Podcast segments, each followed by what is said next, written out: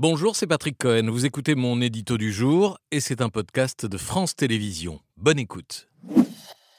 Patrick, les opposants à la réforme des retraites se sont à nouveau fortement mobilisés. Oui, avec, on vient de le voir, des cortèges très fournis, à un niveau comparable à la mobilisation record du 31 janvier, mais avec un peu moins de grévistes que lors de la première journée d'action du 19 janvier.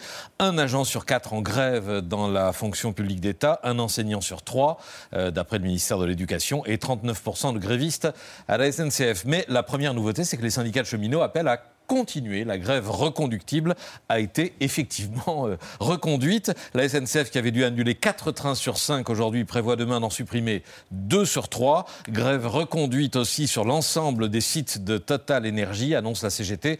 Pas de carburant en sortie de raffinerie. Deuxième nouveauté, l'apparition de blocages routiers, barrages filtrants et opérations escargot dès ce matin à Rennes, Perpignan, Poitiers, La Rochelle, Miramas. Enfin, troisième nouveauté, euh, des coupures de courant sauvages.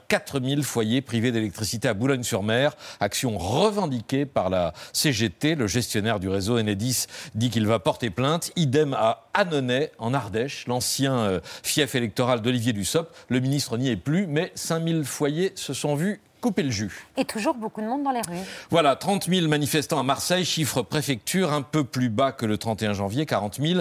30 000 à Nantes, 22 000 à Brest, record battu, 21 euh, 000 à Grenoble, 19 000 à Rennes, 17 000 à Saint-Nazaire, 16 000 à Bordeaux, autant qu'à Pau, c'est du jamais vu euh, à Pau, 14 000 à Rodez, là non plus, c'est du jamais vu dans une ville euh, moyenne, 14 000 à Rouen, 13 000 à Bayonne, 11 500 à Orléans comme au Havre ou à Perpignan, 8 000 à Châteauroux, 7 000 à Tarbes, 6 500 à Périgueux, 6 000 à Nice, 5 000 à Belfort. Ce sont des chiffres préfectures, donc bien en deçà de ceux des syndicats, mais partout tout considérable par rapport à l'importance de ces villes ou de ces agglomérations et toujours des cortèges inédits dans les petites villes. 650 manifestants, par exemple, à Beaune, euh, sous-préfecture de Côte d'Or, plus connue pour ses grands vins que pour sa, sa fibre sociale. À Paris, euh, vous l'avez vu, un long cortège s'est déployé du boulevard Raspail à la place d'Italie en passant par Montparnasse et Sèvres-Babylone. La CGT évoque une influence record à 700 000 manifestants. Laurent Berger, CFDT, parle d'une mobilisation historique. Je vous l'ai dit, la préfecture de police dit qu'il il y a eu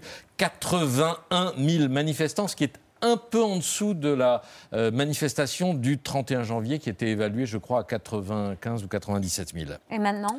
Alors, le mouvement paralysant devrait durer au moins jusqu'à vendredi dans un premier temps. Chez les cheminots, le vote décisif aura lieu vendredi pour savoir si la grève passe le week-end en étant reconduite jusqu'au lundi suivant. Et côté syndical, réunion en ce moment au siège de Force ouvrière avec euh, conférence de presse prévue aux alentours de 19h30. Merci d'avoir écouté ce podcast de France Télévisions.